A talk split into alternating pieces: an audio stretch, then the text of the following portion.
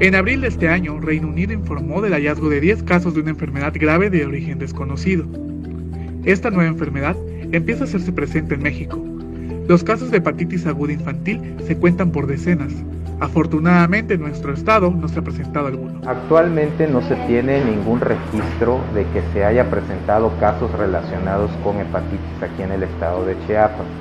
Es muy importante que toda la población conozca cuál sería eh, la posible causalidad que pudiese dar origen a que se presentara un caso, tomando en cuenta que las situaciones eh, de afectación en el grupo poblacional, pues obviamente los más afectados son los niños y los adolescentes. Un mes y medio después, el brote de esta enfermedad acumula más de 600 casos en 31 países, con 14 fallecidos hasta el momento. Actualmente, hasta el día de hoy, no se tiene ningún registro, pero sí es muy importante que tomemos en cuenta qué medidas o cuál sería la consejería más prudente que deberían conocer los padres de familia para que en este caso reciban una atención médica oportuna a sus niños. La hepatitis es una inflamación del hígado provocada por distintos factores, como intoxicaciones con medicamentos, infecciones o consumo de alcohol.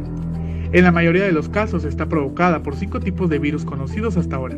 Normalmente se transmiten por alimentos contaminados, eh, lo que nosotros llamamos también ano mano boca, y en este caso también es muy importante que tomemos en cuenta que aunque no se tiene todavía establecida la causa por el cual se dice que todo es por un adenovirus.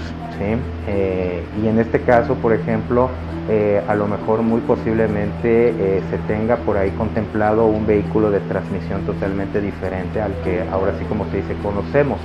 Entonces aquí la parte importante es que, como te mencionaba, los padres deben de conocer la sintomatología. Los síntomas característicos de esta enfermedad son fiebre, diarrea, náuseas, vómito, dolor abdominal, pérdida de apetito y malestar general.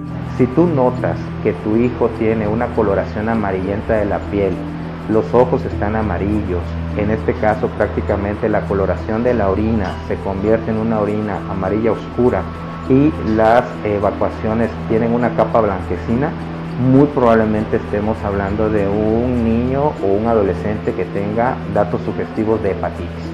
Aquí tendremos que hacer ese diagnóstico diferencial, aparte de lo clínico con laboratorio, para que nosotros tengamos ya el diagnóstico más certero, ¿no? Se recomienda extremar las medidas de prevención conocidas, en donde se transmiten a través del agua y alimentos contaminados, o al estar en contacto directo con una persona infectada. También se recomienda lavarse las manos con frecuencia antes y después de ir al baño. Que lavarse la mano adecuadamente. Comer en algún momento dado eh, todo, ahora sí como tal, los alimentos bien cocidos. Y en este caso también algo muy importante que se tome en cuenta, ¿no? La higiene posterior a la ida al baño, ¿no? Que también es algo muy importante.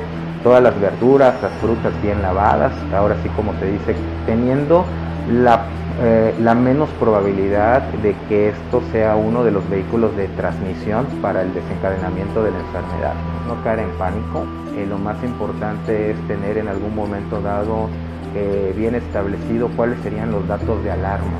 Porque a final de cuentas esos datos de alarma, si yo tengo un niño que tiene más de 24 horas, 48 horas con fiebre, tiene dolor abdominal, tiene náuseas, tiene vómito, no automedicarse lo más importante es acudir con el profesional de la salud de su confianza para que en este caso le emita un diagnóstico, para que pueda tener las herramientas necesarias para poder hacer ese diferencial importante. Para Alerta Chiapas, Eric Chandomí.